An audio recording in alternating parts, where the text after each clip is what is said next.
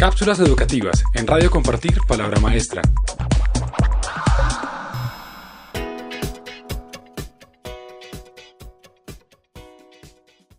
Beneficios de la evaluación del desempeño.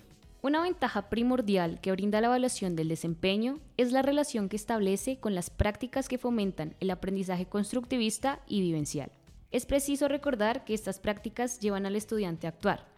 Por tal motivo, hoy les contamos los principales beneficios de la evaluación del desempeño, tanto para el logro del aprendizaje como para el estudiante y el profesor.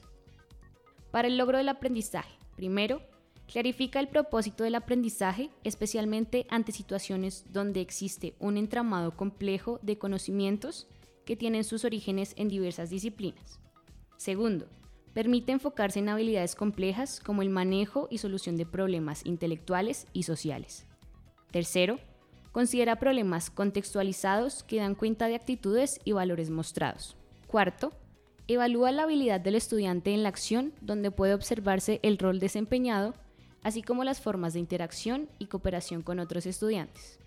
Quinto, valora los procesos de pensamiento de los estudiantes, así como los productos que realizan.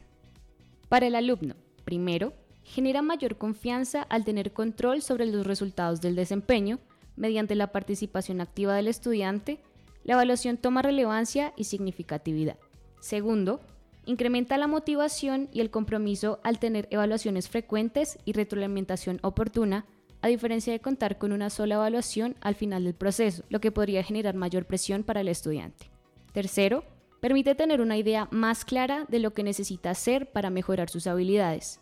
Se le muestra el progreso que ha tenido y las áreas específicas en las que necesita trabajo adicional. Y cuarto, propicia la autorregulación del aprendizaje.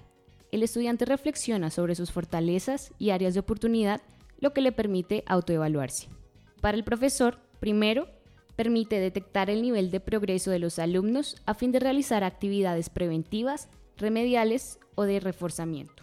Segundo, propicia oportunidades variadas y múltiples para observar y documentar el aprendizaje con la intención de mejorar el desempeño mostrado por los alumnos. Y tercero, permite supervisar, autoevaluar y perfeccionar las propias prácticas de evaluación. Si quieres conocer más sobre este tema, visita www.compartirpalabramaestra.org. Cápsulas educativas en Radio Compartir Palabra Maestra.